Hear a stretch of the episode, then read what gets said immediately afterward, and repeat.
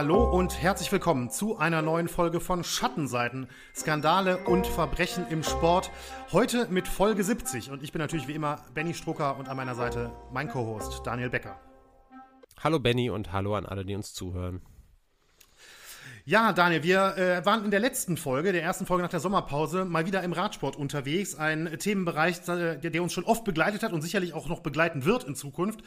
Und heute ist das prinzipiell ähnlich, denn wir gehen in die Leichtathletik, ebenfalls ein Themengebiet, das uns schon mehrfach begleitet hat. Allerdings heute mit einem großen Unterschied, denn Doping hat mit dieser Folge eigentlich gar nichts zu tun und wir gehen historisch sehr weit zurück, nämlich fast 90 Jahre.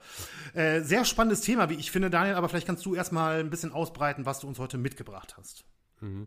Ja, genau. Ich würde sogar fast sagen, dass dass nicht nur Doping heute mit der Folge nichts zu tun hat, sondern selbst die Leichtathletik an sich äh, als Sportart nur eine, nur eine Randerscheinung eigentlich ist. Es geht um die Olympischen Spiele 1936 und ein bisschen auch, oder was heißt ein bisschen, es wird spezifisch um eine um eine jüdische Sportlerin gehen, um Gretel Bergmann, die als Hochspringerin, und da ist jetzt natürlich die Verbindung zur Leichtathletik, damals als eine der besten Sportlerinnen in Deutschland galt und absolut verdient gehabt hätte, bei den Olympischen Spielen 1936 an den Start zu gehen, in dem Fall wirklich auch große Medaillenchancen gehabt hätte, aber eben aufgrund ihrer jüdischen Herkunft nicht die Chance bekommen hat, an diesen Spielen teilzunehmen. Und die Hintergründe darum, die sind ja sehr, sehr vielfältig und gehen wirklich äh, auch weg von der Sportgeschichte hin in, in, in deutsche Geschichte und Weltgeschichte rein. Und das versuchen wir alles heute ein bisschen aufzudröseln und ähm, werden dabei eben jetzt nicht so super weit ausholen, uns schon immer an den Olympischen Spielen 1936 entlanghangeln und eben auch sehr gezielt auf die Geschichte und die Biografie von Gretel Bergmann eingehen. Darum wird es heute gehen. Okay, bevor ich dann gleich äh, wirklich komplett äh, an dich abgebe für die Folge, einmal der Hinweis. Wir haben äh, letzte Woche, also ganz richtig angekündigt hatten wir es nicht, aber wir haben gesagt, dass wir es auf jeden Fall bald mal wieder bringen wollen. Entweder Top 3 oder skandalöses Quiz. Wir haben ein skandalöses Quiz heute hinten raus. Nochmal, da könnt ihr euch also schon mal aufs Mitraten freuen. Und ich möchte einmal kurz ähm, mich bedanken für Zuschriften, die gekommen sind in den letzten zwei Wochen. Auch, ähm, ja, natürlich vielen Dank, dass ihr uns auch alle treu geblieben seid nach, den, nach der Sommerpause. Hause und ähm, da sind wieder auch ein paar spannende Themenvorschläge gekommen, von Mike unter anderem auch da. Ein herzliches Dankeschön, aber auch ganz speziell nochmal an Joost und an äh, Dieter, denn die haben uns tatsächlich innerhalb von wenigen Tagen, also wirklich in sehr kurzer Zeit, ähm, in ihren Mails ein, Thema, vorgeschlagen, also beide das gleiche Thema vorgeschlagen, von dem wir beide vorher noch nichts wussten und was vorher auch noch nie irgendwie vorkam, selbst die Sportart noch nicht. Das möchte ich schon mal sagen. Mhm. Also das fand ich wirklich super spannend. Ich habe dann mal direkt mal kurz reingelesen und das ist ein herausragendes äh, Thema. Also die beiden wissen natürlich, was gemeint ist. Ähm, wenn sie das jetzt hier hören, ähm, das ist definitiv auf der Liste und ähm, werden wir uns auf jeden Fall mal anschauen. Ja, also wie gesagt, schreibt uns immer wieder gerne an schattenseiten.podcast.gmail.com. Wir freuen uns über jede Zuschrift, jeden Themenvorschlag. Wir führen äh, fleißig Liste und äh, werden auf jeden Fall immer mal wieder was entsprechendes abarbeiten. Ähm, aber ja, jetzt kommen wir erstmal zum Thema heute. Wir wollen ja nicht mehr so lange vorweg reden. äh, haben wir uns ja mal vorgenommen. Äh, deswegen übergebe ich jetzt einfach ganz locker an Daniel und ähm, ja, das Thema heute, Gretel Bergmann. Genau, und die hat eine Geschichte mit ihrem Olympia-Ausschluss, die man, glaube ich, auf ganz viele unterschiedliche Weisen erzählen könnte. Wir haben ja schon sehr häufig in der Schattenseitengeschichte auch die Geschichte eines Protagonisten oder einer Protagonistin anhand seiner oder ihrer Biografie erzählt. Und obwohl wir natürlich auch heute viel über das Leben von Gretel Bergmann erfahren werden, habe ich mich entschieden, den Fokus in dieser Folge so ein bisschen zu verschieben, beziehungsweise zumindest das am Anfang der Folge zu tun. Der Grund dafür ist, also natürlich ist die Geschichte von Gretel Bergmann sehr, sehr individuell, ist ja völlig klar, aber gleichzeitig ist es auch eine Geschichte, die wirklich stellvertretend ist für die Geschichten so gut wie aller jüdischen Sportler in, in Deutschland, die sich nach der Machtergreifung Hitlers 1933 schlagartig in einer neuen und wirklich furchtbaren Realität wiedergefunden haben. Eine Realität, die eben nicht nur ihr Dasein als Sportler in Frage stellte, sondern die wirklich auch ihr, äh, wo, wo, wirklich das Recht auf Leben von den Nazis verneint wurde. Und wie ihr ja wisst, endete das Ganze in der größten menschengemachten Katastrophe der Geschichte, nämlich dem Holocaust, dem nationalsozialistischen Völkermord an rund sechs Millionen Juden. Und ich habe ehrlicherweise auch überlegt, ob ich dieses Thema überhaupt angehen soll, weil ich mich gefragt habe, ob ich diesem, diesem Kontext jetzt dem, dem, Na dem Nationalsozialismus, diesen Ideen und Ausprägungen, dem Terror und dem Grauen mit unserer Erzählweise überhaupt gerecht werden kann.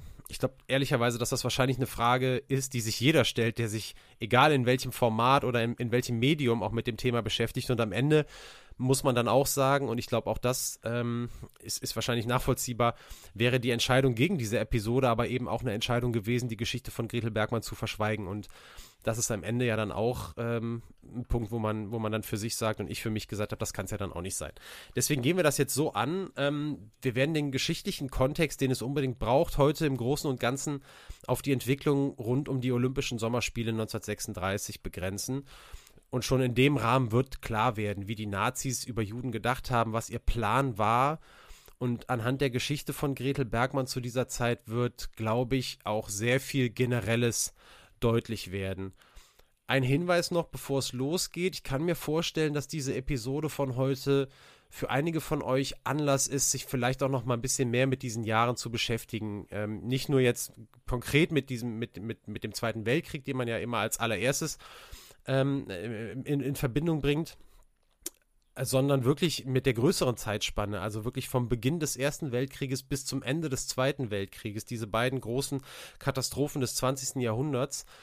Und ähm, für den Fall, dass das, dass ihr euch da wirklich vielleicht auch noch mal ein bisschen einlesen wollt, möchte ich euch wirklich auch mal einen Buchtipp mit auf den Weg geben. Es hat ja hier auch gute Tradition ähm, in, in unserem Podcast.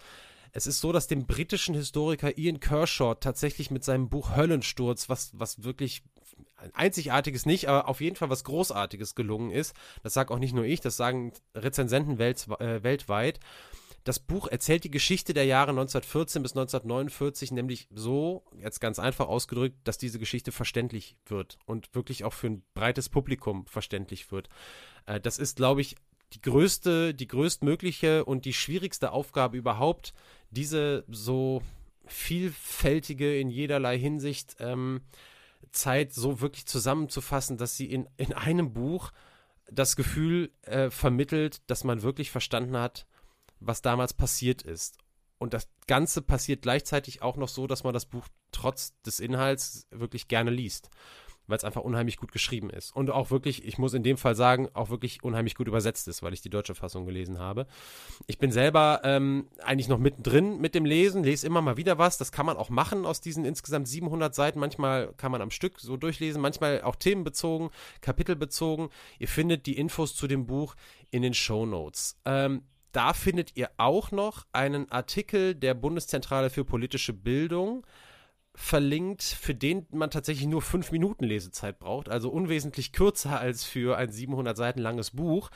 Da geht es um die Grundzüge des Nationalsozialist der, der nationalsozialistischen Verfolgung der Juden von 1933 bis 1945. Und wirk also wirklich die Grundzüge, aber auch das ist wirklich sehr, sehr hilfreich. Man weiß vieles, man hat vieles gehört, man hat unheimlich viel auch wieder vergessen und so, so, solche, solche kurzen Artikel wie der, die sind eine unheimlich gute Gedankenstütze und das möchte ich euch auch nochmal ans Herz legen. Das war es jetzt mit der, mit der Vorrede. Diese Einordnung war mir aber wichtig, um einfach auch euch begreiflich zu machen, wie wir diese Episode und dieses Thema angehen. Beschäftigen uns dann jetzt aber tatsächlich mit den Olympischen Spielen 1936 in Berlin und eigentlich war es so, dass schon im Juli 1912 Olympische Spiele nach Berlin vergeben worden sind nämlich die, die eigentlich im Jahr 1916 hätten stattfinden sollen. Als aber dann zwei Jahre vor geplantem Beginn der Spiele der Erste Weltkrieg ausbrach, hatte das bekanntermaßen auch die Absage der Olympischen Spiele 1916 zur Folge. Nach Ende des Krieges wurde Deutschland als Kriegsverursacher dann aus der olympischen Familie ausgeschlossen. Der Bann dauerte bis ins Jahr 1925 an. Schon fünf Jahre später tatsächlich folgte dann aber die erneute Bewerbung der damaligen Reichshauptstadt Berlin, dieses Mal für die Spiele 1936. Der Zeitpunkt der Bewerbung fiel also in den Zeitraum der deutschen Geschichte, den ihr alle unter dem Namen Weimarer Republik kennt, also der ersten parlamentarischen Demokratie unseres Landes, die von 1918, also vom Ende des Ersten Weltkrieges, bis 1933 anhielt, dem Jahr eben, als die NSDAP infolge der Ernennung Hitlers zum Reichskanzler an die Macht kam. Und auch der Zuschlag für Berlin als Ausrichter, das ist einfach auch wichtig zu wissen, der fiel eben in die Zeit der Weimarer Republik. Am 13. Juli 1931 nämlich setzte sich Berlin in einer Stichwahl gegen den letzten verbliebenen Mitbewerber Barcelona durch. Ursprünglich waren da, glaube ich, mehr als 10, 12 Städte in der Verlosung, unter anderem auch Köln, was mich ein bisschen gewundert hat. Grundsätzlich erstmal, dass überhaupt da zwei deutsche Städte sich bewerben, ähm, aber auch von Köln, das hatte ich gar nicht auf dem Schirm. Es war auf jeden Fall so, dass im Deutschland der Weimarer Republik also dieser ersten parlamentarischen Demokratie, eine Durchführung der Olympischen Spiele unter Beachtung der Olympischen Charta durchführbar schien. Das hat sich natürlich, aus heutiger Sicht natürlich, mit dem Machtwechsel im Jahr 1933 aber schlagartig geändert. Vielen von euch werden Begriffe wie Novemberpogrome und Reichspogromnacht vielleicht was sagen. Die fanden im November 1938 statt. Da wurden Synagogen in Brand gesetzt und zerstört. Da wurden tausende Geschäfte demoliert, ähm, unzählige Wohnungen verwüstet. Ich glaube ehrlicherweise auch, dass der Begriff Pogrom von heute, äh, heute so von vielen benutzt wird, ohne die genaue Definition zu kennen. Ähm, Sage ich, weil es bei mir auch so war. Ich glaube, das ist ein total geläufiger Begriff den man vielleicht gar nicht so unbedingt definieren kann. Deswegen mache ich das jetzt gerne nochmal. Das bezeichnet nämlich, ich zitiere jetzt hier auch die Bundeszentrale für politische Bildung, gewalttätige Aktionen, Übergriffe und Ausschreitungen gegen ethnische, nationale, religiöse etc. Minderheiten oder politische Gruppierungen.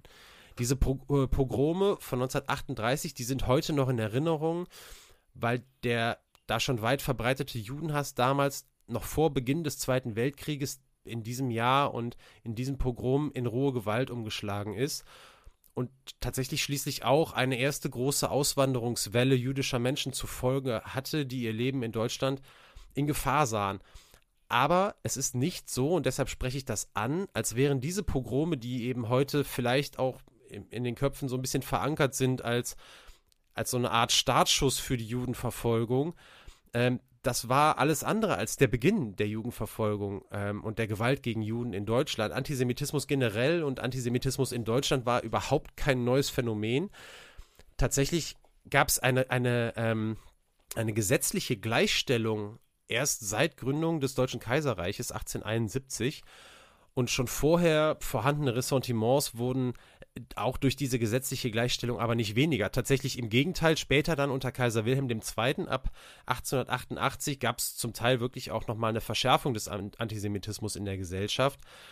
Und äh, der, der selbst auch zu Zeiten der Weimarer Republik nie ganz verschwinden sollte. Und dennoch stellte der Machtwechsel von 1933 natürlich eine Zäsur im Sinne einer extremen Verschärfung dar und die Ausgrenzung jüdischer Menschen aus der Gesellschaft war ganz schnell zum obersten Ziel der NSDAP geworden und die neue Partei an der Macht hat auch keine Sekunde gezögert, um diese Ausgrenzung schrittweise durchzuführen. 1871 eben festgelegte gesetzliche Gleichstellung, die wurde noch im Jahr der Machtergreifung 1933 rückgängig gemacht und ähm, der Antisemitismus erhielt wieder Einzug in die Gesellschaft. Verbotsschilder wurden aufgestellt, äh, Juden sind hier nicht willkommen. Es gibt da ganz ganz, äh, ja, heute ganz berühmte Bilder einfach ähm, mit Schildern an Ortschaften, Vorortschaften und natürlich auch hetzerische Zeitungsartikel in den, in den einschlägigen Medien damals.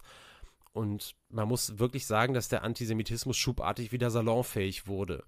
Ebenfalls 1933 fanden auf Basis des sogenannten Ausbürgerungsgesetzes, im Juli des Jahres ist das erlassen worden, die ersten Ausbürgerungen statt und Menschen wurden staatenlos. Und nur zwei Jahre später institutionalisierten die Nationalsozialisten ihre antisemitische und rassistische Ideologie dann mit den Nürnberger Gesetzen. Die kennt ihr vielleicht eher noch, so waren sie mir zumindest, äh, auch direkt im, ein Begriff unter den Nürnberger Rassengesetzen. Und somit gab es dann auch eine juristische Grundlage dafür. Man unterschied nun tatsächlich in der offiziellen Sprechweise zwischen Voll-, Dreiviertel- und Halbjuden und schuf noch eine Sondergruppe der sogenannten Mischlinge, es gab allerdings kaum Unterscheidungen bei der Behandlung dieser verschiedenen Gruppierungen. Alle Juden, egal wie weit sie von auch von einem gläubigen Leben entfernt waren, das spielte überhaupt keine Rolle. Alle wurden ja früher oder später systematisch verfolgt, teilweise deportiert und viele ja auch eben umgebracht. Ich habe ja gesagt, ich konzentriere mich beim historischen Kontext auf die Olympischen Spiele 36 und vielleicht denke ich, dass ich jetzt gerade eher einen kleinen Exkurs mache. Aber diese Dinge, die ich gerade gesagt habe, die hängen unheimlich eng auch mit den Spielen zusammen.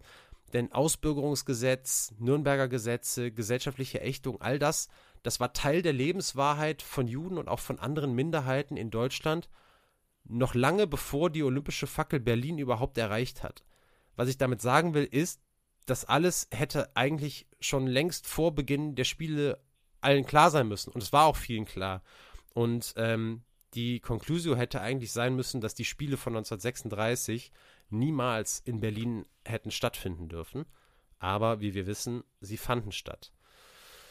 Natürlich hatten die politischen und gesellschaftlichen Veränderungen auch fatale Auswirkungen auf jüdische Sportlerinnen und Sportler. Bevor wir dann gleich auch zum ersten Mal wirklich auf Gretel Bergmann zu sprechen kommen, die sicherlich die bekannteste Vertreterin dieser Gruppe zur damaligen Zeit war, müssen wir über ein Thema sprechen, das auch aufkam und auch aufkommen musste, weil die Entwicklung in Deutschland unter dem NS-Regime, ich habe gesagt, alle hätten es wissen mussten, äh, wissen müssen, es blieb zumindest im Ausland nicht unbemerkt und ihr könnt euch denken, es geht um das Thema Boykott von den Niederlande über Frankreich bis Großbritannien, schließlich auch über den Atlantik hinweg in den USA. Schon vor Ausbruch des Krieges hat es im Ausland Menschen gegeben, denen klar war, was Hitler vorhatte. Gleich kommt ein Zitat, das wir, glaube ich, schon mal hatten in der Folge über das Olympia-Attentat 1972 in München.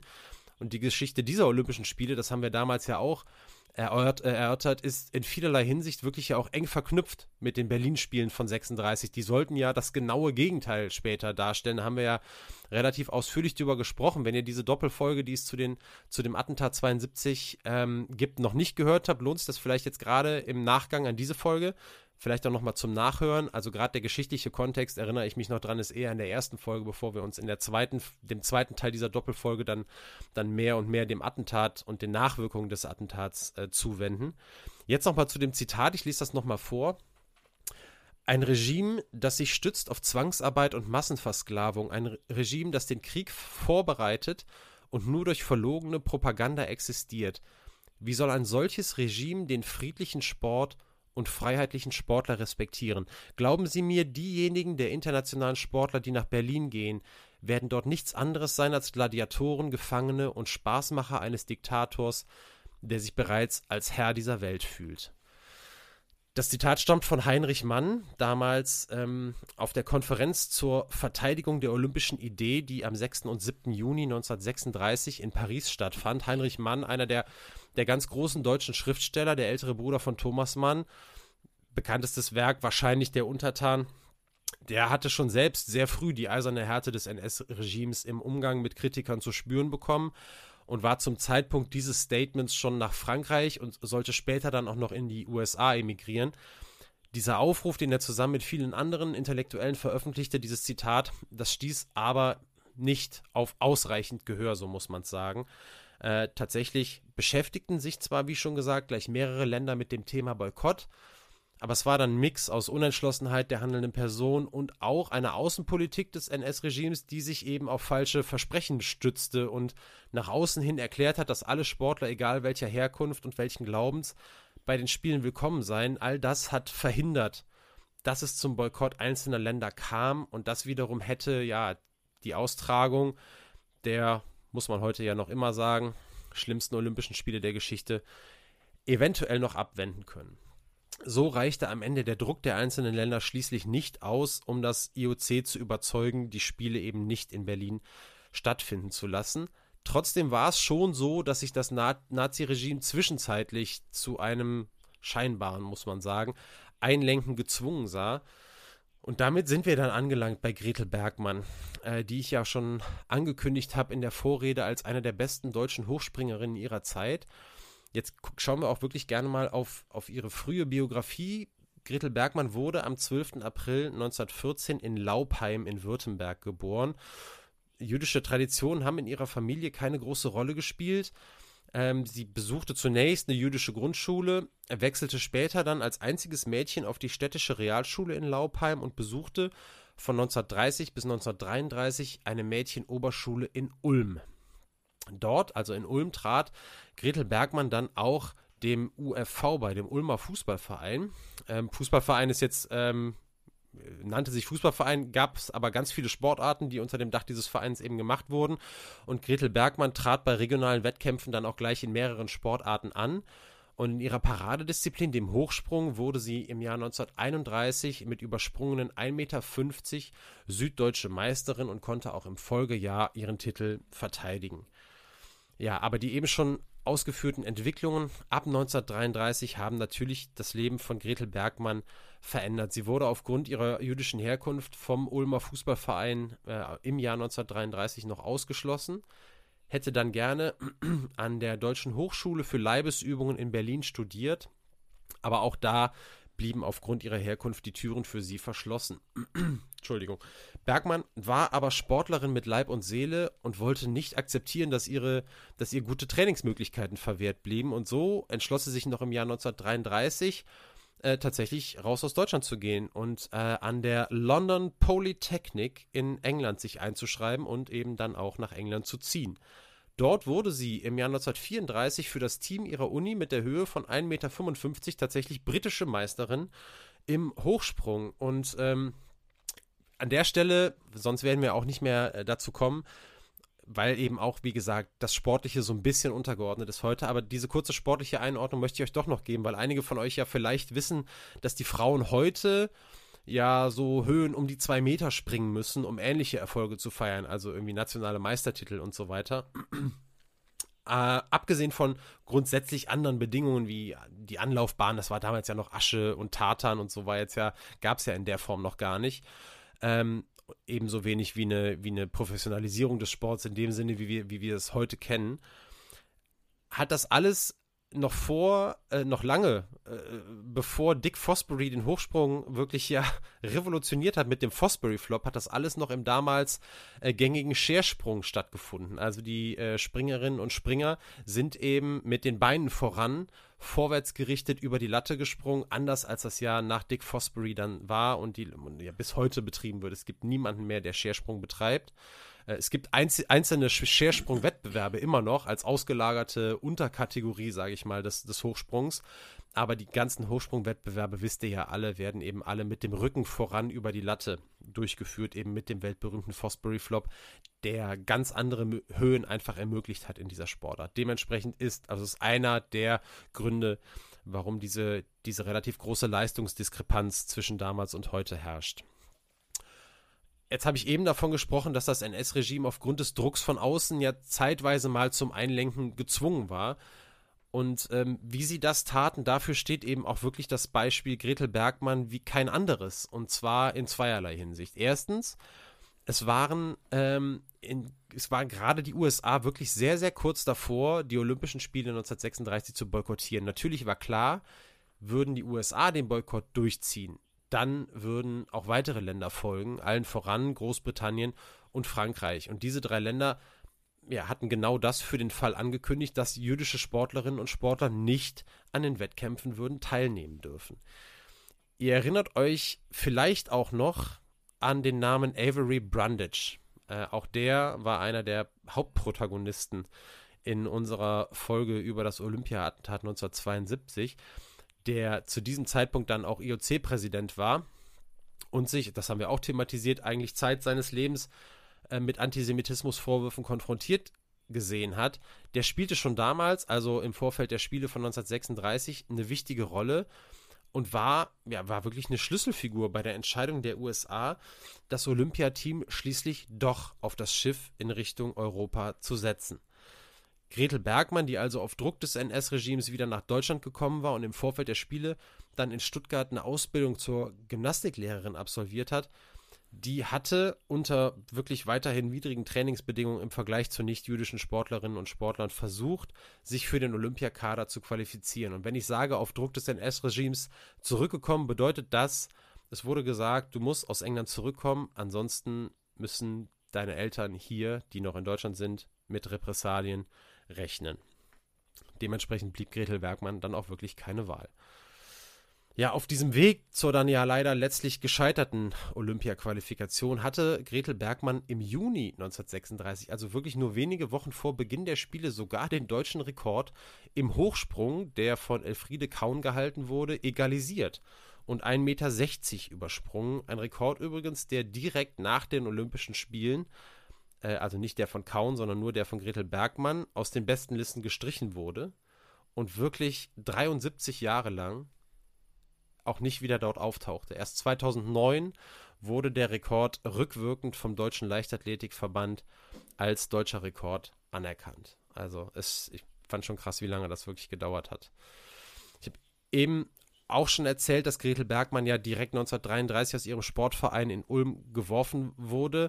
Auch das hatte System, wie ihr, erging es im Prinzip allen jüdischen Sportlerinnen und Sportlern der Zeit.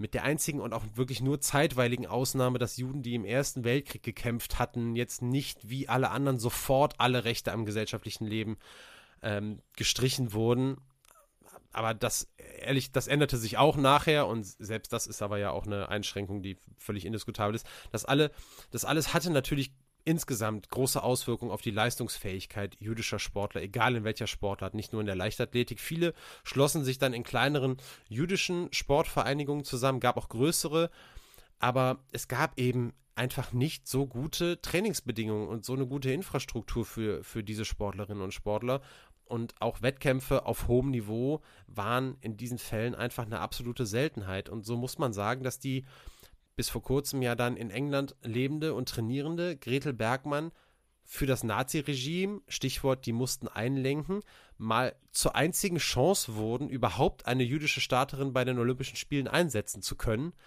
Beziehungsweise, und das ist der, der viel wichtigere, wichtigere Punkt, es nach außen hin so wirken zu lassen, als gäbe man ihr eine faire Chance, sich zu qualifizieren. Doch was heute alle wissen und damals auch schon viele geahnt haben, die Lücke zwischen symbolischer Außenpolitik des NS-Regimes und innenpolitischen Entscheidungen, die war einfach riesengroß. Und da sind wir jetzt nochmal bei diesem Schiff, auf dem die US-amerikanischen Olympiateilnehmer nach Europa gefahren sind noch während die US-Amerikaner mit dem Schiff auf dem Atlantik unterwegs waren, genauer gesagt wirklich nur einen Tag nachdem sie, ich glaube in New York war es, abgelegt hatten, strich man Gretel Bergmann im Juli 1936 aus dem Olympiakader. Man baute darauf, das war der Grund für diesen Zeitpunkt, dass die USA den Boykott kaum durchziehen würden, wenn sie in Europa schon an Land gegangen waren. Und tatsächlich sollte man genau damit auch recht behalten. Bergmann war also wie gesagt, ja auch schon vorher die Chance genommen worden, sich mit anderen deutschen Athletinnen regelmäßig auf höchstem Niveau zu messen. Und das galt auch in einem speziellen Fall, nämlich bei den deutschen Meisterschaften am 12. und 13. Juli 1936. Dort machten dann eben die anderen beiden deutschen Hochspringerinnen mit ähnlichem Niveau, nämlich Elfriede Kaun, hatte ich eben schon mal genannt, die Rekordhalterin, zusammen mit Gretel Bergmann und Dora Rathjen den Titel unter sich aus. Ein Wettkampf unter fairen Bedingungen, habe ich auch schon gesagt, wäre es jetzt insofern ähnlich gewesen, weil die Trainingsbedingungen ja völlig unterschiedlich waren im Vorfeld und trotzdem hätte Gretel Bergmann da natürlich um den Sieg mitspringen können. Was, wie wir wissen und wie auch damals intern, was überhaupt kein Geheimnis war, natürlich einfach nicht erwünscht war. Und dementsprechend erhielt Gretel Bergmann keine Einladung zu den deutschen Meisterschaften. Schließlich war es dann Reichssportführer Hans von Schammer und Osten, der diese Umstände dazu nutzte, Bergmann final eben zu diesem Zeitpunkt, als die US-Amerikaner auf dem Schiff waren, ähm, nicht ins Olympiateam aufzunehmen. Und als offizielle Begründung nannte er Bergmann ihren nicht ausreichenden Leistungsstand. Muss man sich auch mal vorstellen. Ungefähr, also nicht mal vier Wochen nach ihrem deutschen Rekord. In einem Brief an sie musste Bergmann lesen, ich zitiere, der Herr Reichssportführer, der die Mannschaft für die Olympischen Spiele auswählte, hat es nicht vermocht, sie einzureihen. Er spricht also hier in der dritten Person von sich. Ähm, und weiter heißt es, sie werden aufgrund der in letzter Zeit gezeigten Leistungen wohl selber nicht mit einer Aufstellung gerechnet haben. Darunter stand dann Heil Hitler und die Unterschrift des Verfassers. Drei Plätze hätte äh, man damals aus deutscher Sicht für das Aufgebot besetzen können im Hochsprung der Damen. Kaun und Ratchen nahmen teil. Ähm, der dritte Platz im Aufgebot, der blieb leer. Und die Begründung nach außen lautete ganz anders, als äh, Bergmann gegenüber das im Brief mitgeteilt wurde. Nach außen hin kommunizierte man das nämlich so, dass man bis kurz vor Start des Wettbewerbs den dritten Startplatz extra für Bergmann habe freihalten wollen, die sich allerdings verletzt habe und nicht an den Olympischen Spielen teilnehmen könne. Die Aussage des Naziregimes hinter all dem war völlig klar und natürlich auch von Beginn an so geplant. Man wollte nach außen zeigen, wir haben es ja versucht, eine Jüdin ins Aufgebot zu nehmen, aber sie war eben einfach nicht gut genug. Das war das, was man vermitteln wollte und was man nach außen hin auch genauso getan hat. Olympiasiegerin im Hochsprung wurde übrigens mit 1,62 Meter dann schließlich keine Deutsche, sondern die Ungarin Ibola Czak. Sie sprang nur zwei Zentimeter höher als Bergmann kurz zuvor bei ihrem deutschen Rekord, was einfach nochmal unterstreicht, wie groß die Chancen zumindest auf eine Medaille gewesen wären.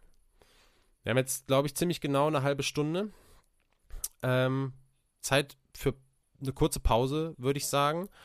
Ähm, mit Musik. In meinen Klammern steht XXX. Da sollte eigentlich ein Musiktitel stehen. Heißt, ich muss gleich spontan entscheiden, welches Lied ich spiele. Ich weiß es jetzt noch nicht. Ihr werdet es gleich hören. Wir hören uns nach der kurzen Pause wieder. Bis gleich.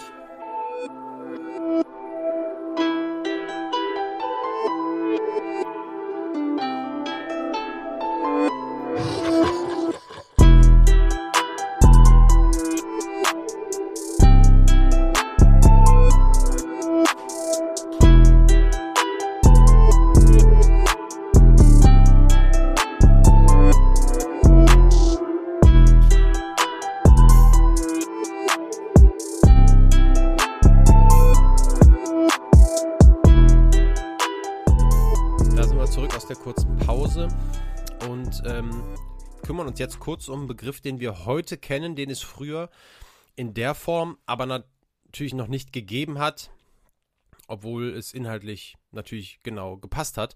Die Rede ist von Sportswashing. Die Olympischen Spiele 1936, rückblickend mit Sicherheit eines der großen Sportswashing-Events des, äh, Events des 20. Jahrhunderts gewesen.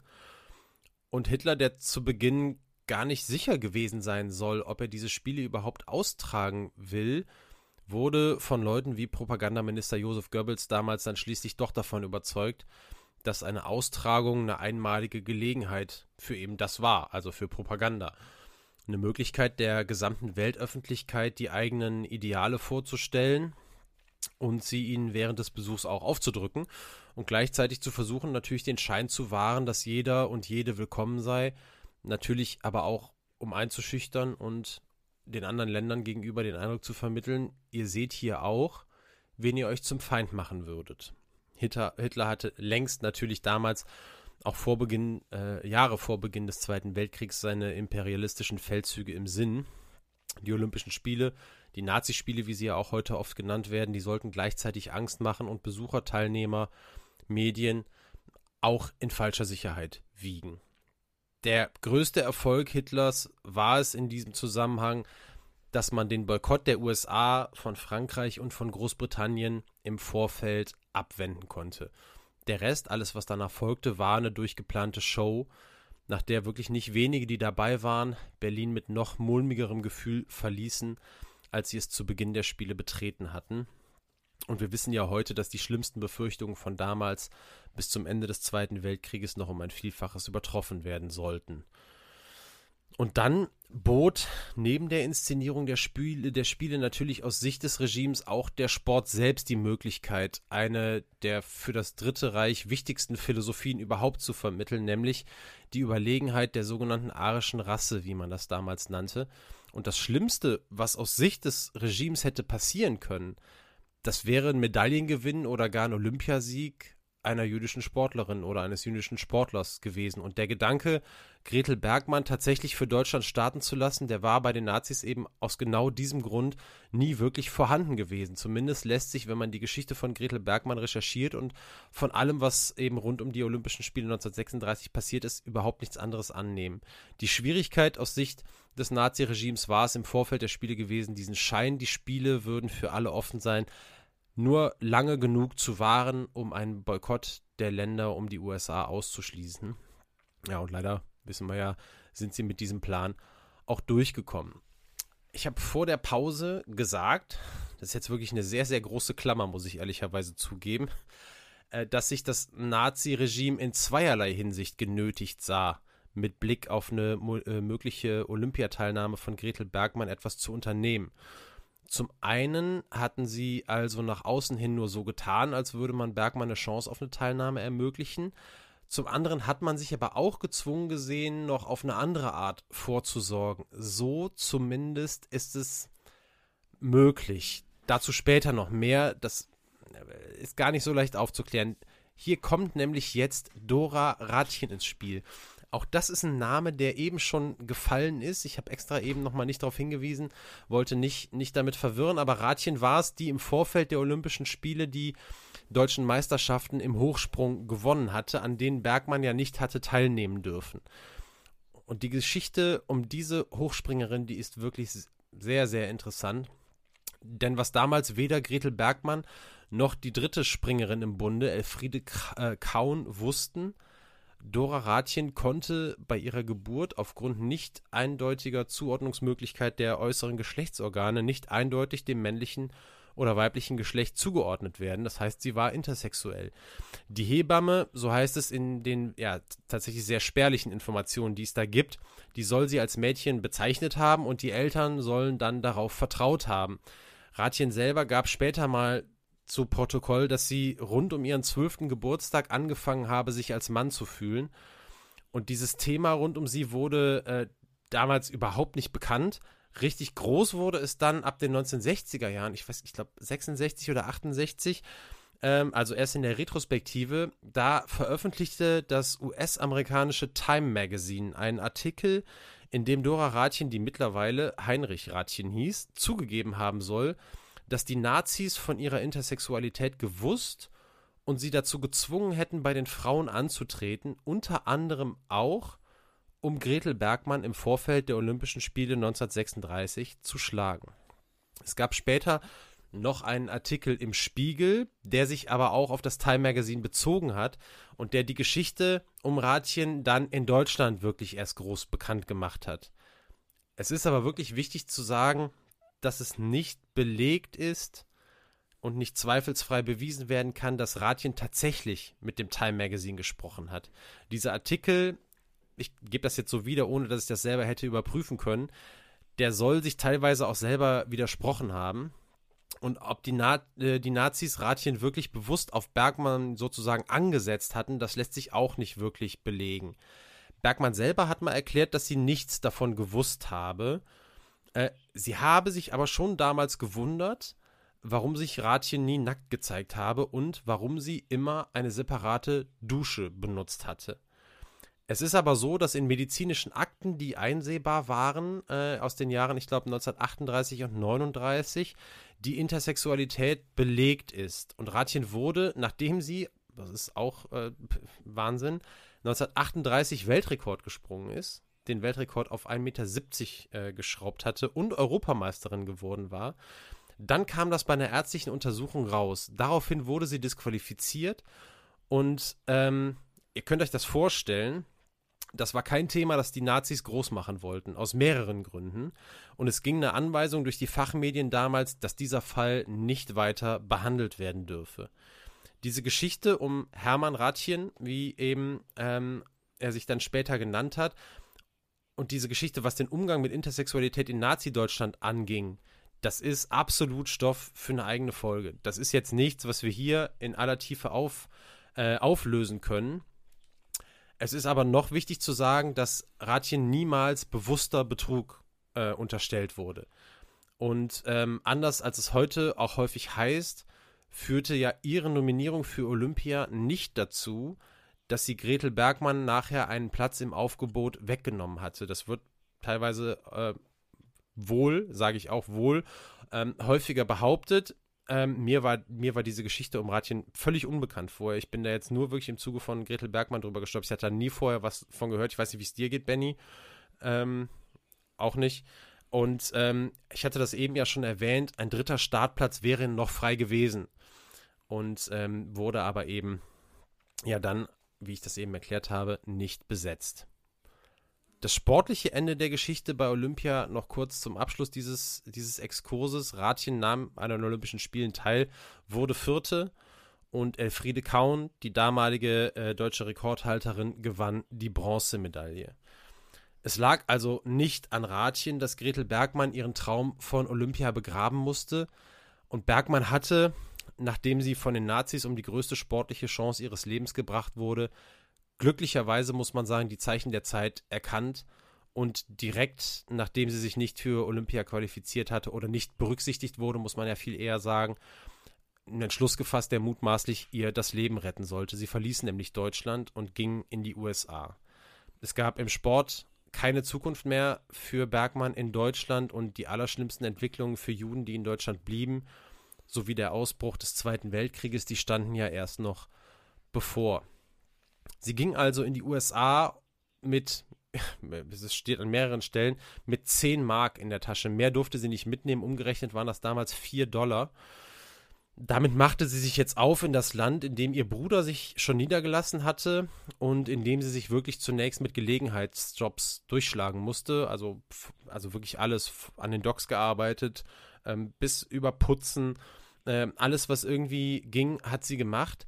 Sie begann parallel aber auch relativ schnell ähm, sich erstmal, das, das erzähle ich noch zuerst, also sie, sie nannte sich dann auch relativ schnell nicht mehr Gretel, sondern stellte sich anderen Menschen als Margaret vor, die englische Version.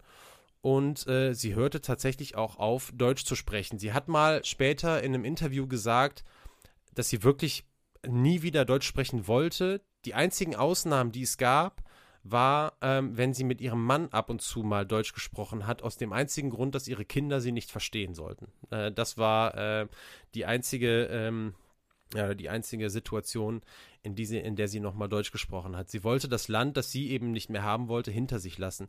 Was ihr dann extrem half, um in den USA Fuß zu fassen, das war dann erneut der Sport. Sie nahm so schnell wie möglich an Wettkämpfen teil und hätte eine gute Chance gehabt, bei Olympischen Spielen 1940 einen Platz im US-amerikanischen Team zu besetzen. Aber, auch das wisst ihr, die Spiele fanden aufgrund des anhaltenden Krieges nicht statt. Nichtsdestotrotz war sie extrem erfolgreich. 1937 und 1938 wurde Gretel Bergmann US-Meisterin im Hochsprung und 1937, das finde ich auch bemerkenswert, aber spricht ja auch dafür, dass sie mit Sicherheit eine sehr gute Siebenkämpferin war. 1937 wurde sie auch noch US-amerikanische Meisterin im Kugelstoßen. Die Kombi, muss ich ehrlicherweise sagen, die ist aber schon erstaunlich. Also Hochsprung und Kugelstoßen, das sind schon sehr, sehr unterschiedliche Anforderungen. Ähm, 1939 dann im Jahr des Ausbruchs des Zweiten Weltkrieges beendete Gretel Bergmann ihre sportliche Laufbahn, äh, Laufbahn und gründete eine Familie. Im Jahr zuvor noch hatte sie den ebenfalls aus Deutschland stammenden Arzt Bruno Lambert geheiratet, den sie zuvor schon in Deutschland kennengelernt hatte und mit dem sie bis zu ihrem Tod dann als Margaret Lambert in den USA lebte. Dass sie sich nachher zurückzog vom Sport und damit auch aus der Öffentlichkeit, sorgte dafür, dass alles, was sie geleistet hat, sportlich und auch überhaupt ihre ganze Geschichte, alles, was sie hinter sich gehabt hatte, für Jahrzehnte in Vergessenheit geriet. Erst in den 1980er Jahren begann man langsam und wirklich die Betonung auf langsam in Deutschland wieder sich an sie zu erinnern. Das ist auch ein trauriges Beispiel dafür, wie lange sich in Teilen auch die Aufarbeitung der Nazizeit hinzog. Vielleicht erinnert ihr euch noch, da, da habe ich nämlich dran gedacht, an die Folge auch über Albert Richter, die wir schon mal hatten, den Amateur-Radweltmeister, der sich damals offen gegen die Nazis gestellt hatte und der, glaube ich, erst Anfang der 1990er überhaupt erst wieder in die Erinnerung oder in die, in die Köpfe zurückkam, als es eine NDR-Doku zum Thema gab, die wir ja damals äh, freundlicherweise äh, vom NDR auch bereitgestellt bekommen hatten und, und schauen durften und der bis dahin aber völlig vergessen wurde. Und bis Gretel Bergmann wirklich wieder weltweite, auf, weltweite Aufmerksamkeit zuteil wurde, da hat es sogar noch länger gedauert. Nämlich ähm, im Jahr 1996 hielt sie in Long Island eine Rede und erzählte da auch schon über ihr Leben, aber in einem sehr, sehr kleinen und überschaubaren Kreis, in dem aber ein Journalist der New York Times auf sie aufmerksam wurde. Und das Interview, das er dann im Anschluss mit ihr führte, das landete auf der Titelseite der Sonntagsausgabe der New York Times. Nicht der Sport, des Sportteils, sondern der gesamten Ausgabe. Plötzlich, 1996, wurde ihre Geschichte erzählt. Und auch in Deutschland erinnerte man sich jetzt endlich wieder an die jüdische Hochspringerin, äh, die vom Naziregime unter Hitler nicht nur die einmalige Chance auf eine olympische Medaille äh, nicht bekommen hatte, sondern die jetzt gesehen wurde als die bekannteste sportliche Repräsentantin einer Gesellschaft und Glaubensgruppe, die die schwersten Verbrechen der Menschheitsgeschichte über sich hatte ergehen lassen müssen. Und daraufhin wurde sie dann als Reaktion auch auf dieses Interview und darauf, dass sie einfach wieder in der Öffentlichkeit aufgetaucht war, an so prominenter Stelle, daraufhin wurde sie dann vom Deutschen Olympischen Komitee ähm, eingeladen. Und zwar zu den 1996 in Atlanta, den USA, stattfindenden äh, Olympischen Spielen. Und darunter auch äh, dem, dem Hochsprungwettbewerb der Frauen tatsächlich. Bergmann hat zunächst aufgrund ihrer inneren Einstellung zu Deutschland, ich habe das ja gesagt, sie hat sich lange schon nicht mehr, ja, jahrzehntelang nicht mehr Gretel äh, genannt, nicht mehr die deutsche Sprache benutzt, sondern nur noch Englisch gesprochen, hat sich dann aber doch dafür entschieden, äh, dazu entschieden, dieser Einladung nachzukommen. Sie hat gesagt, ich zitiere, ich kann Deutschland nicht vergeben, was es getan hat. Ich werde es niemals, niemals, niemals vergessen. Niemand, der das durchgemacht hat, könnte jemals vergeben und vergessen. Ich hätte gewinnen können, aber sie haben mich nicht teilnehmen lassen. Ich hätte gewinnen können, aber so ist es nicht gekommen. Sie sagte aber auch in diesem Zuge, ich nehme es nicht den Menschen übel, die heute in Deutschland leben und zeigen, dass sie nicht mehr antisemitisch sind. Und in diesem Zusammenhang hat sie sich dann eben dafür entschieden, 1996 die Einladung des Deutschen Olympischen Komitees anzunehmen. Drei Jahre später, also drei Jahre nach den Olympischen Spielen in Atlanta, folgte Bergmann dann auch noch einer weiteren Einladung und besuchte im Jahr 1999 zum ersten und auch zum letzten Mal in ihrem Leben, nachdem sie im Jahr 1937 Deutschland verlassen hatte, das Land, in dem sie aufgewachsen war. Sie erhielt in diesem Zuge den Georg von Opel Preis, ähm, der mir jetzt nicht bekannt war, der wird vergeben an, an Menschen, die sich im Sport verdient gemacht haben, ohne dafür irgendwelche materiellen Gegenleistungen zu bekommen. Also ein Preis, der jetzt nicht eins zu eins auf sie zugeschnitten war, aber den sie in diesem Zuge eben ähm, verliehen bekommen und auch angenommen hat. Und äh, dann wurde auch, und das finde ich eigentlich fast die, die beste Geste, äh, ein Weg in direkter Nähe zum Olympiastadion in Berlin nach ihr benannt. An sich ist das jetzt, könnte man sagen, okay, aber das war ein Weg, der vorbeiführte am ehemaligen Sitz des Reichssportführers Hans von Schammer und Ostner. Das ist ein Weg, der, der da war, eben entlang führte an dem ehemaligen Sitz dieses Reichssportführers, der ihr ja damals per Brief äh, die Absage erteilt hatte. Mit diesem Satz, ihr erinnert euch, sie hätten wohl selber jetzt nicht damit gerechnet, dass wir sie nominieren würden, äh, sinngemäß. Und der Weg, der eben an, an diesem Sitz vorbeiführte, der ist noch heute nach Gretel Bergmann benannt. Weitere 13 Jahre später, also 2012, wurde Gretel Bergmann dann in die Hall of Fame des deutschen Sports aufgenommen. Die für mich, finde ich, schönste Nachricht zum Schluss ist die, dass Gretel Bergmann 103 Jahre alt werden durfte. Und laut eigenen Aussagen und auch laut Aussagen ihres Sohnes, ich habe euch übrigens in den Shownotes auch eine Doku mit, mit tollen Interviewschnipseln ähm, in den Shownotes verlinkt, sie war in der Lage, nach all dem Erlebten in den USA ein glückliches Leben zu führen. Und das Interview, in diesem, äh, in, das in den Shownotes verlinkt ist, das wurde rund um ihren 100. Geburtstag geführt. Man merkt da natürlich, dass Gretel Bergmann sich auch an einige Dinge in ihrem Leben nicht mehr so ganz genau erinnern kann. Man merkt aber auch, und das finde ich ganz toll, dass sie einen unheimlich coolen Humor besessen hat. Das ist auch was, was ihr Sohn nochmal erzählt. Das merkst du fast in jeder Aussage, wie sie es geschafft hat, sich auch einen humorvollen Blick aufs Leben zu bewahren. Also das, äh, ich finde das sehr, sehr eindrucksvoll. Ich kann euch das wirklich nur ans Herz legen. Und ähm, ja, Margaret Lambert, so wie sie ja dann den Rest ihres langen, langen Lebens äh, hieß, heute in Deutschland auch wieder bekannt, glücklicherweise wieder bekannt als Gretel Bergmann, starb im Jahr 2017 in New York City, ist dort auf dem Mount Hebron Cemetery begraben. Und auch das ist noch eine schöne Nachricht. Wenige Jahre zuvor ähm, also nicht, das ist die schöne Nachricht, dass ihr Mann Bruno verstorben war, aber dass auch er, dessen Familie äh, oder aus dessen Familie niemand den Holocaust überlebt hat, auch er wurde 103 Jahre alt. Und äh, die beiden haben also wirklich noch ein tolles Leben führen können, nach dem, was sie alles erlebt hatten, mit diesem Tiefpunkt eben rund um die, ja, um die, um die ganze Geschichte in Deutschland zwischen 1933 und 1945 und in diesem speziellen Fall eben auch rund äh, um die Olympischen Spiele 1936, als Gretel Bergmann die Chance auf eine olympische Medaille verwehrt wurde. Und damit sind wir am Ende einer Geschichte, die jetzt nicht den zeitlichen Rahmen so gesprengt hat, wie wir das ab und zu schon mal erlebt haben. Äh, nichtsdestotrotz oder gerade deswegen vielleicht lässt uns das Raum, uns noch ein bisschen darüber zu unterhalten was wir aber auch gar nicht in der großen Tiefe machen müssen, Benny, denn was soll man groß diskutieren über diese Themen? Da gibt es kein richtig und kein falsch, glaube ich, in diesem Fall. Ähm, natürlich muss ich dich und möchte ich dich doch unheimlich gerne fragen, ähm, wie dein Eindruck dieser Geschichte ist. Mich interessiert auch sehr, ähm, was du was du wusstest und, und ob dir Gretel Bergmann ein Begriff war. Also ich, ich kannte, ich kannte sie, ich bin jetzt nicht zufällig darauf gestoßen, sondern habe mir ähm, gedacht, dass ich das Thema gerne mal, gerne mal machen will. Habe aber auch festgestellt, dass ähm, sehr viele Leute den Namen nicht kennen.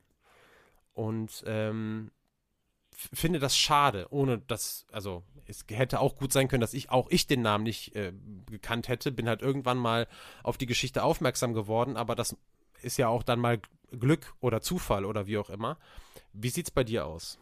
Ja, ich muss ehrlicherweise gestehen, äh, dass mir der Name nichts gesagt hat. Und die Geschichte, also die grundsätzlich einiges um die Olympischen Spiele 1936 schon, aber äh, Gretel Bergmann im Speziellen ähm, war mir so nicht bekannt und das war natürlich eine sehr eindringliche Geschichte. Ich muss auch sagen, ich hatte während der, äh, während du gesprochen hattest, äh, mehrmals überlegt, wie wir da, weil du ja vorhin vor der, quasi vor Beginn der Folge so ein bisschen angedeutet hast, wir gehen eher mit einem etwas positiven Touch raus hier ähm, aus dem Thema. Mhm. Zwischendurch habe ich mich doch ein paar Mal gefragt, wie das äh, möglich werden äh, soll. Ähm, es ist aber so gewesen am Ende und das äh, fand ich jetzt auch schön. Also das war wirklich, also das gerade so das Ende, wie du es gerade noch gesagt hast, ähm, hat wirklich dann nochmal äh, einen positiven Touch reingebracht und dass dann beide, also sie und ihr Ehemann 103 geworden sind und dann noch so ein glückliches Leben über so viele Jahrzehnte führen konnten, ist natürlich, ja, was soll man da sagen? Da geht einem ja das Herz auf, wenn man das hört, finde ich.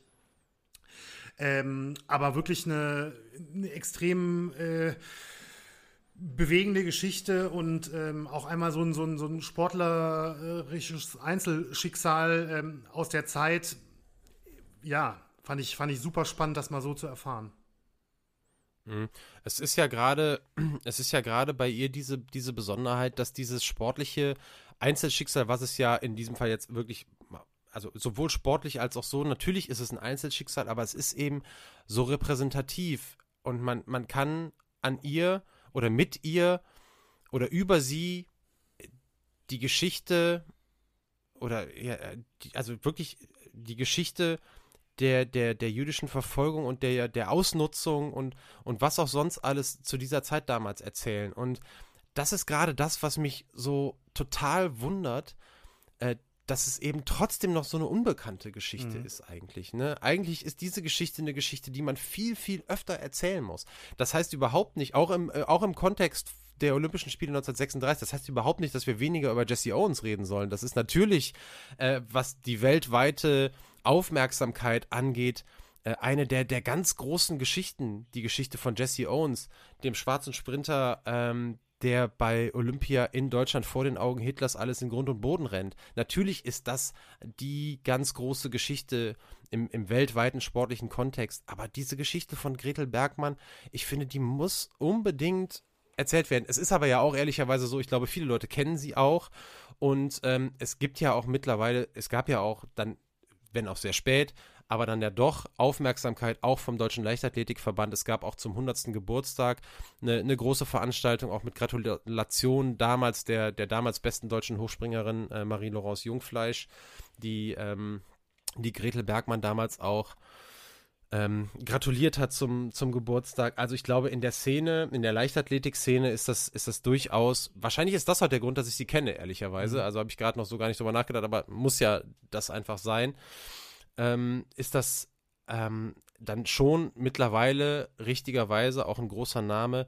Nichtsdestotrotz ähm, werden viele Geschichten erzählt und die sollte, die sollte, finde ich, auch einfach dazuhören. Deswegen bin ich auch ganz froh, dass wir das, dass wir das heute gemacht haben. Bin auch froh, dass ich mich dazu entschieden habe, äh, da reinzugehen. Das ist ja auch echt so, das muss man ja sagen. Manche Themen, die machen ja richtig Spaß zu recherchieren und manche Themen machen nicht so viel Spaß. Ja. Das ist echt ein Thema, das hat nicht so viel Spaß gemacht. Das muss man auch einfach mal sagen. Wir machen das ja hier alles immer nur aus Spaß. Ähm, aber manche Themen, da denkt man, das kennst du mit Sicherheit auch, die will man einfach machen, weil man denkt, man muss sie auch mal erzählen, in dem Wissen, äh, dass man dass es nicht so viel Freude bereitet, auch äh, vielleicht darüber zu lesen und tief, tief da einzusteigen.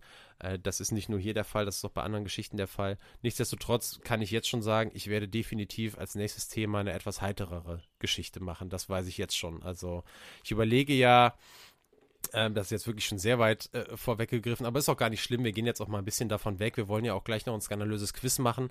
Äh, ich überlege ja tatsächlich meine angedachte Boxer-Trilogie äh, mal weiterzuführen. Wir haben ja angefangen mit, äh, mit Müllers Ab, wie ihr euch schon erinnern könnt. Ich hatte ja noch gesagt, ich wollte unbedingt noch Bubi Scholz machen und ich wollte, wer war der Dritte im Bunde? Ähm, ähm, der, der, ach, der erste Doping-Tote.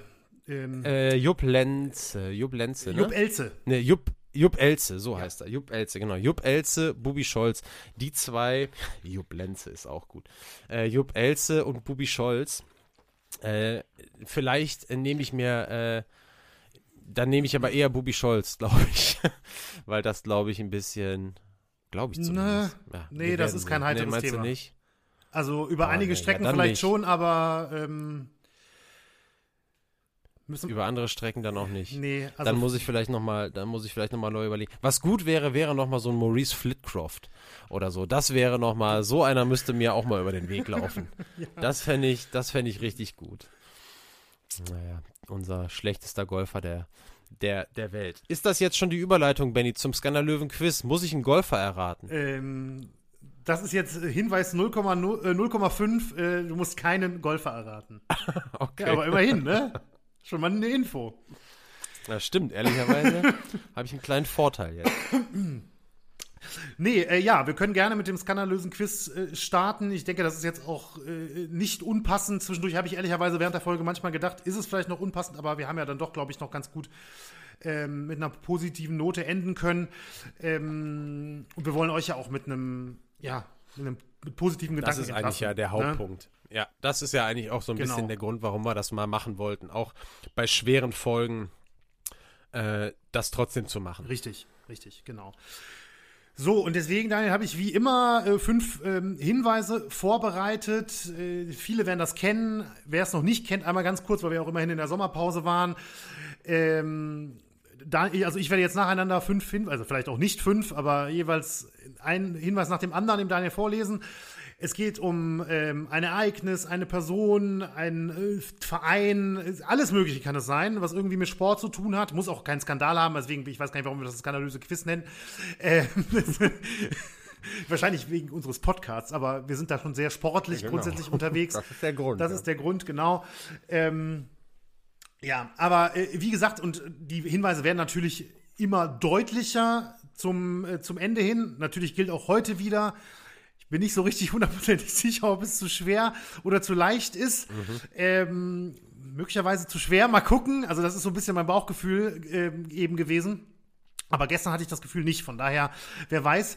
Und Daniel hat äh, die Möglichkeit, ähm, während der Hinweise, während er rätselt, zwei Fragen zu stellen, die ich mit Ja oder Nein beantworten kann, die ihm noch ein bisschen besser helfen können. Und vor allen Dingen natürlich hoffen wir, dass äh, ja, zu Hause viel mitgemacht wird, viel mitgeraten wird. Ähm, das äh, macht uns natürlich auch mit am meisten Spaß, wenn, ähm, wenn wir euch da auch animieren können. Habe ich noch was vergessen? Äh, nee, du hast nichts vergessen. Ich habe noch eine Frage. Liegt der aktuelle Rekord bei dir nach drei Hinweisen? Ja, oder ja, war Paul Biedermann. Nach, drei, war, ne? war bei drei der, der Rekord bisher, ja. Ich habe die, hab die gut. Hinweise so ausgesucht, dass du ihn keinesfalls brechen kannst heute. Sehr gut. Das habe ich mir fast gedacht. Ja, wollen wir mal unser Bestes versuchen. Ich habe ja immer noch irgendwie sonst einen Lucky Guess, wer weiß. Wer weiß, wer weiß, wer weiß. Okay, bist du bereit für Hinweis 1? Ich bin bereit. Okay. Die gesuchte Person war in ihrer Hochzeit ein echter Superstar ihres Sports. Und das, obwohl sie eigentlich als ziemlich medienscheu galt. Also Superstar ihres Sports aber medienscheu, ja, das ist die Quintessenz, ja. richtig? Ich schreibe mir das hier mit. Ja, mach dir äh, Superstar. Die gesuchte Person war Superstar ihres. Kannst du noch mal, also was, war? Die gesuchte Person war in ihrer Hochzeit ja. ein echter Superstar ihres Hochzeit. Sports und das, obwohl sie eigentlich als ziemlich medienscheu galt. Mhm. Ja, ich weiß auch nicht, ne? Ich denke ja immer direkt, wenn sowas kommt, äh, in, in der Hochzeit ihres Sports und Superstar und medienscheu und wenn das dann von dir kommt, denke ich irgendwie automatisch ans Boxen. Und dann denke ich dann wieder direkt, es kann eigentlich nicht sein, dass der Benny jetzt einen Boxer aus, äh, aussucht und damit beginnen dann die Psychospielchen, die schon gar nichts mehr mit den, eigen, mit den eigentlichen, mit den eigentlichen Hinweisen zu tun haben und die eigentlich nur dafür sorgen, dass man sich immer weiter von der, von der richtigen Antwort entfernt. Ähm, ich muss aber natürlich sagen, ähm, ach so, ich darf ja nach jeder, ähm, stimmt, ich darf nach jedem Hinweis einen Tipp abgeben. Ja. Äh, das haben wir gesagt, ne? Und ich darf zwei Rückfragen stellen. Mhm. Aber diese, also eine Rückfrage würde ich jetzt einfach nur noch nicht benutzen wollen. Das ist einfach noch viel zu früh. Joker. Die wäre komplett ins Blaue rein, genau. Ähm, Superstar, äh, Superstar in der Hochzeit ihres Sports aber medienscheu. Medienscheue Person, aber den würdest du niemals wählen, weil er für den glorreichen ersten FC Köln gespielt hat, war natürlich Jonas Hector, der wird es nicht sein. Ähm, und als Superstar würde man ihn jetzt auch nicht bezeichnen. Ich glaube, dass, dass diese Geschichte mit, mit Medienscheu, das wird, das ist wahrscheinlich der, der wichtigste Hinweis. Aber auf Anhieb fällt mir niemand ein. Und ähm, einfach nur, um ihn zu ehren und dich zu ärgern, sage ich Jonas Hector. Das ist nicht die korrekte Antwort. okay. Okay. Dann hätte ich gerne Hinweis Nummer okay, zwei. Okay, dann bekommst du Hinweis Nummer zwei, der zumindest dir dann schon mal äh, zeitlich doch relativ deutlich vorgibt, wo wir uns befinden. Denn es ist ein sehr kurzer Hinweis und der lautet einfach nur, die gesuchte Person feierte ihre größten Erfolge 1994 und 1998. Mhm, 1994 und 1998 die größten Erfolge 94 und 98 waren natürlich beides Jahre von Fußballweltmeisterschaften. Das liegt jetzt erstmal als erster Gedanke ähm, auf der Hand. 1994 wurde Brasilien Weltmeister im WM-Finale im Elfmeterschießen gegen Italien. 1998 wurde Frankreich Weltmeister im eigenen Land.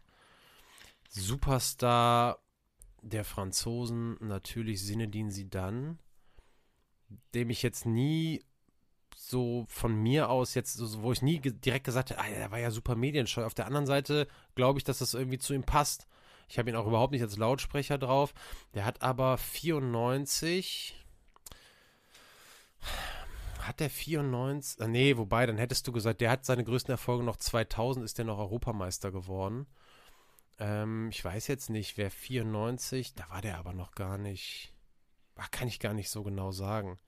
Ob der vielleicht mal irgendwann mit Juve Champions League-Sieger geworden ist oder so. Ähm, da ich mich ja jetzt super viel im Fußball aufhalte und meine Gedanken gerade in die Richtung gehen, muss ich sie entweder da jetzt noch genauer kanalisieren oder ich muss eben gedanklich völlig davon weg und deswegen frage ich, stelle ich meine erste Zusatzfrage ähm, befinden wir uns im Fußball? Nein. Gut. Aber meine Falle mit den beiden Jahreszahlen hat funktioniert. Ist voll aufgegangen, genau. Das hast du hervorragend geplant. So, dann suchen wir jetzt. Ah, wir haben auch schon mal. Das, das kommt ja jetzt auch noch dazu, ne? Jetzt überlege ich, was haben wir schon mal gehabt in eheren, in, in, in, in, in früheren Ausgaben vom skandalösen Quiz und denke natürlich direkt, ja, Tennis hatten wir schon mal. Ich habe dich schon mal nach äh, Goran Ivanisevic gefragt, wo ich jetzt denke, ja, dann nimmt er vielleicht nicht nochmal Tennis, weil wir das schon mal hatten. Aber kann natürlich auch völliger Quatsch sein. Ähm, und ich, mir, ich muss auch ehrlicherweise sagen, mir fällt jetzt kein Tennisspieler und auch keine Tennisspielerin ein, wo ich direkt sagen könnte, 94 und 98 äh, hätte die jetzt einen Grand Slam-Titel gewonnen.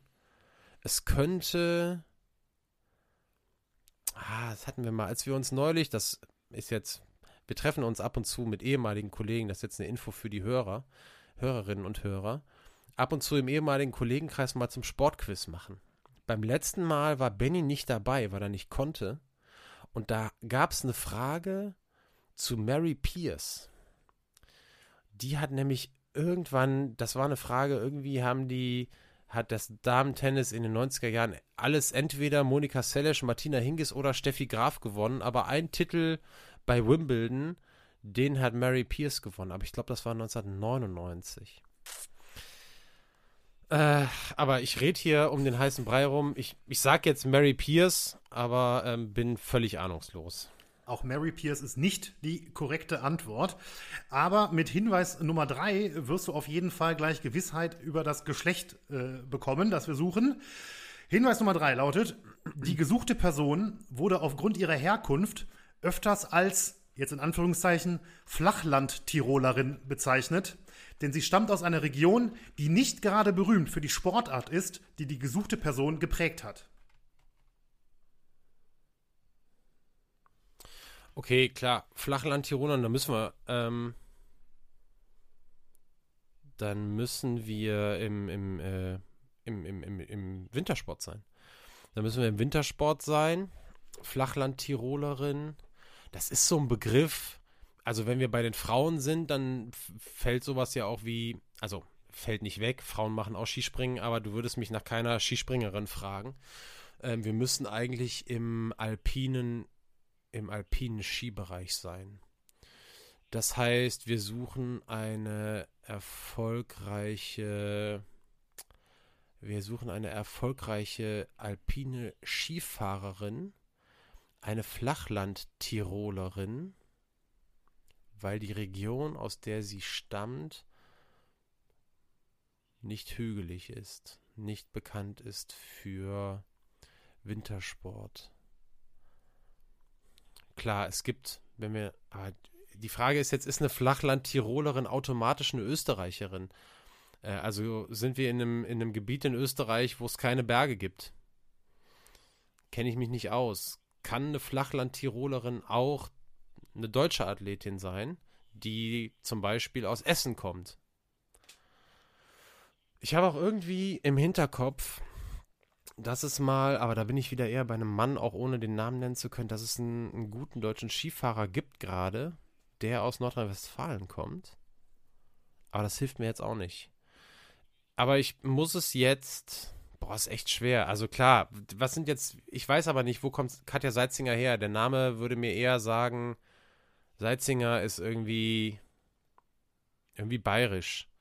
Und dann wird das wieder nicht so passen. Ähm, Hildegerg weiß ich, die kommt unten aus Lengries, da war ich schon mal. Da sind Berge. Was hatten wir sonst noch in den in den 90ern? Gut. Ähm, ich kann es wirklich noch nicht sagen. Ach, ich muss ja einen Namen sagen, aber vorher stelle ich noch meine zweite Frage. Einfach um das jetzt irgendwie mhm. festzumachen. Befinden wir uns im Bereich Ski Alpin? Ja. Na gut, das ist ja schon mal was. Dann habe ich jetzt ja mal nicht nur Quatsch erzählt. Das ist schon mal, das ist auf jeden Fall schon mal sehr gut. Wir befinden uns im Bereich Ski Alpin und sind in den 90ern, 94 und 98. Ähm, 94, 98 Olympische Spiele in Nagano. 94, glaube ich, Lillehammer. Bin ich aber nicht hundertprozentig sicher, aber ich glaube. Das heißt, das waren auch Jahre der Olympischen Winterspiele. Ja, ey, ganz ehrlich, also das kann schon sein, dass Katja Seitzinger da irgendwas geholt hat. Mit relativ großer Wahrscheinlichkeit sogar. Ich sage, also einen, bessere, einen besseren Guess habe ich nicht. Ich sage Katja Seitzinger. Und damit ähm, ja, stellt Daniel den Paul Wiedermann-Rekord ein, denn Jawohl. Katja Seinziger ist die richtige Antwort. Es sind genau drei äh, olympische Goldmedaillen äh, gewesen. Und äh, ja, Respekt, muss ich wirklich sagen. Ähm, ich hätte nicht, ich hatte gedacht, also im, im, ich dachte nach Hinweis 4 hast du es auf jeden Fall, dass du es in der 3 schon machst, ist stark. Oh, das freue ich mich. Da freue ich mich jetzt richtig, ja. muss ich sagen. Da freue ich mich jetzt richtig. Im Endeffekt hat, hat dieses, dieses, dieses Flachland-Tirolerin, mhm. das war so der Begriff, der, also ohne den äh, wäre jetzt, wär jetzt nichts gegangen. Ich muss auch sagen, medienscheu kann ich, hätte ich überhaupt nicht sagen können bei Katja Seitzinger. Also ähm, gibt ja andere, wo man, habe ich eben gesagt, fällt mir auch schwer. Wenn man genauer drüber nachdenkt, fallen einem da mit Sicherheit einige ein. Äh, Seitzinger hätte ich damit überhaupt nicht in Verbindung gebracht, aber auch nicht mit dem Gegenteil. 94, 98 hast du natürlich vollkommen recht gehabt. Also die, der erste Gedanke, klar, erstmal Fußball-Weltmeisterschaften, so sind wir alle konditioniert. Es geht halt nicht anders, da denkt man zuerst dran. Und bei den, bei den Olympischen Spielen hat man halt auch erstmal, denkt man immer erst an die Sommerspiele. Ja. Aber glücklicherweise ist mir das noch gekommen. Stimmte das auch mit Lillehammer? Ja, also Lillehammer stimmte. Ja, da, da hatte ich schon 98, überlegt, ob ich dir das einfach zwischendurch auch, bestätigen sollte, aber ich wollte dir jetzt auch nicht deinen Gedankengang äh, durchbrechen. Und äh, sie stammt gebürtig aus Datteln in Nordrhein-Westfalen tatsächlich. Also du warst auch mit Essen gar nicht so weit weg, denn äh, das ist ja, glaube ich, auch nördliches Ruhrgebiet oder sowas. Ich, ich, ich, weiß, ich weiß nicht, wo es liegt. Das wusste, aber das wusste ich auch Nee, nicht. das habe ich ehrlich gesagt auch Katja hier. ja, sie ist allerdings dann in Eberbach aufgewachsen, hat da auch das Skifahren erlernt. Allerdings ist es natürlich jetzt auch nicht gerade Hochgebirge da. Ne? Also von daher, ja. Wahnsinn. Ja. Ja. schön. Was wären denn die äh, Hinweise 4 und 5 gewesen? Ja, Hinweis 4 wäre gewesen, die gesuchte Person wurde dreimal Deutschlands Sportlerin des Jahres, 1994, 1996 und 1998. Und sie konnte im Zebra-Outfit dreimal olympisches Gold gewinnen. Damit hättest du dann schon ziemlich sicher, glaube ich, sagen können. Ja, also das Zebra-Out, das Zebra-Outfit hätte, hätte, hätte mich dahin äh, gebracht. Also dann hätte ich es gehabt. Ich muss sagen, dreimal deutsche Sportlerin des Jahres hätte mich nicht. Also wenn ich nicht vorher schon auf dem Trip Ja. gewesen wäre, wäre ich wahrscheinlich dadurch nicht äh, auf den auf den Salzinger Pfad Also ich muss gekommen. persönlich sagen, dreimal hat mich ehrlich gesagt auch etwas überrascht. Also das hätte ich jetzt so spontan aus dem Gedächtnis nicht äh, gedacht. Zweimal hätte ich gesagt, okay, aber dreimal ähm, fand ich schon beeindruckend. Übrigens, die, weil ich es gerade, weil es mir gerade einfällt und ich überlegt hatte, es als Hinweis zu verbraten, ähm, zwischen ihren drei äh, Sportlerinnen des Jahres Auszeichnungen waren es 1995 Franziska van Almsick und 1997 Astrid Kumbernus. Das, weil ich es einfach gerade wusste.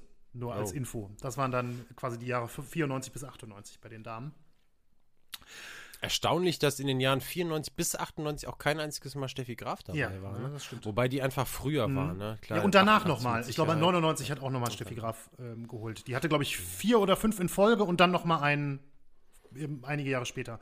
Ja, und Hinweis 5 wäre dann gewesen, in ihren Paradedisziplinen, der Abfahrt und dem Super-G, war die gesuchte Person in ihrer Hochzeit nahezu unschlagbar. Sie beendete ihre Karriere mit nur 26 Jahren, um zu studieren, aber auch, weil sie wusste, dass ihr Sport in Deutschland mit Martina Ertel und Hilde Gerg in guten Händen war. Und ich glaube, dann wäre relativ klar gewesen, ein wer da noch übrig ist. Martina Ertel ist ja, glaube ich, gerade nicht direkt so, eingefallen. das, dann war das mit dem Zebra-Outfit noch in, in, das hatte ich eben verstanden als fünften Tipp. Das war Nee, noch äh, inkludiert. Das war noch im vierten Tipp. Tipp, inkludiert. Ah, Deswegen war es, okay, habe ich, ja, ne? Deswegen war ich mir eigentlich auch sicher, dass du es nach dem vierten schaffst. Ich wollte dich jetzt nicht zum fünften drängen, aber ich muss sagen, dritter fand ich schon stark. Also ich persönlich jetzt. War schon gut. ja, ich, ich finde das auch stark. Aber ich hatte natürlich, ich hatte natürlich einen riesengroßen Vorteil, muss man sagen. Ich wusste ja, dass wir keinen Golfer suchen. Das stimmt. also von daher stimmt, ja. Also dreieinhalb. hätte ich mich ja sonst blamiert. Ja, dreieinhalb. Nee, nee, nee, das geht hier schön als drei und als Einstellung des Rekordes, des Schattenseiten, des skandalöses Quiz-Rekordes geht das ein. Okay, ähm, super, das war sehr schön, das hat mal wieder Spaß gemacht. Wir haben ewig kein, äh, also ewig Ja. in, in, also nicht in einem Abstand der, der Episoden, Ja. aber zeitlich gesehen haben wir wirklich sehr, sehr lange keinen. Das hat äh, richtig Bock gemacht. Da werde ich mich ja dann bald nochmal revanchieren müssen. Und vielleicht ja schon beim nächsten Mal, weiß ich nicht, sehen wir dann, m- gucken wir mal, mit was Benny sonst noch auf mich zukommt. Und das ist ja dann die elegante Überleitung zu der Frage, Benny, welches, welchen Tipp gibst du uns in Bezug auf das Thema, das du nächste Woche für uns dabei hast? Ja, Folge 71 in äh, zwei Wochen. Und ähm, da kann ich auf jeden Fall schon mal sagen, wir gehen in den US-Sport und behandeln ein Thema, das ähm, natürlich, also klar, äh, sportlich, ähm, sonst würde es ja hier gar nicht reinpassen, aber es ist schon eines der Themen, von denen wir, glaube ich, eher weniger insgesamt haben, wo man eigentlich schon fast sagen kann, der True Crime-Anteil überwiegt den Sportanteil relativ deutlich sogar. Ähm, ja, also da so würde ich jetzt mal stehen lassen. Wie gesagt, im US-Sport und äh, ist es nicht O.J. Simpson, auch wenn der immer wieder gefordert wird, der steht bei uns auf der Liste, keine Sorge. Irgendwann kommt er. Ja, schöner, schöner Tipp zum Abschluss. Ähm, bleibt mir Danke zu sagen. Danke, Benny, fürs skandalöse Quiz. Euch allen fürs Zuhören. Ich hoffe, ähm, ihr konntet einiges mitnehmen. Vielleicht habt ihr auch Lust, euch da mit dem Thema rund um Gretel Bergmann noch mal ein bisschen intensiver zu beschäftigen. Schaut in die Show Notes, äh, da findet ihr noch ein paar gute Hinweise und Tipps. Und äh, dann bleibt mir nichts mehr zu sagen als äh, vielen Dank. Schreibt uns, das sagt Benny sonst immer noch, dann sage ich das heute. Schreibt uns an schattenseiten.podcast.gmail.com. Folgt uns gerne auch bei Instagram und drückt hier bei Spotify mal die Glocke und gebt uns äh, fünf Sterne. Dankeschön und äh, bis in zwei Wochen. Ja, vielen Dank von mir auch, Daniel. An dich auch nochmal ein herzliches Dankeschön für das Vorbereiten der heutigen Folge. Allen, die uns zuhören, natürlich auch und schöne zwei Wochen. Bis bald.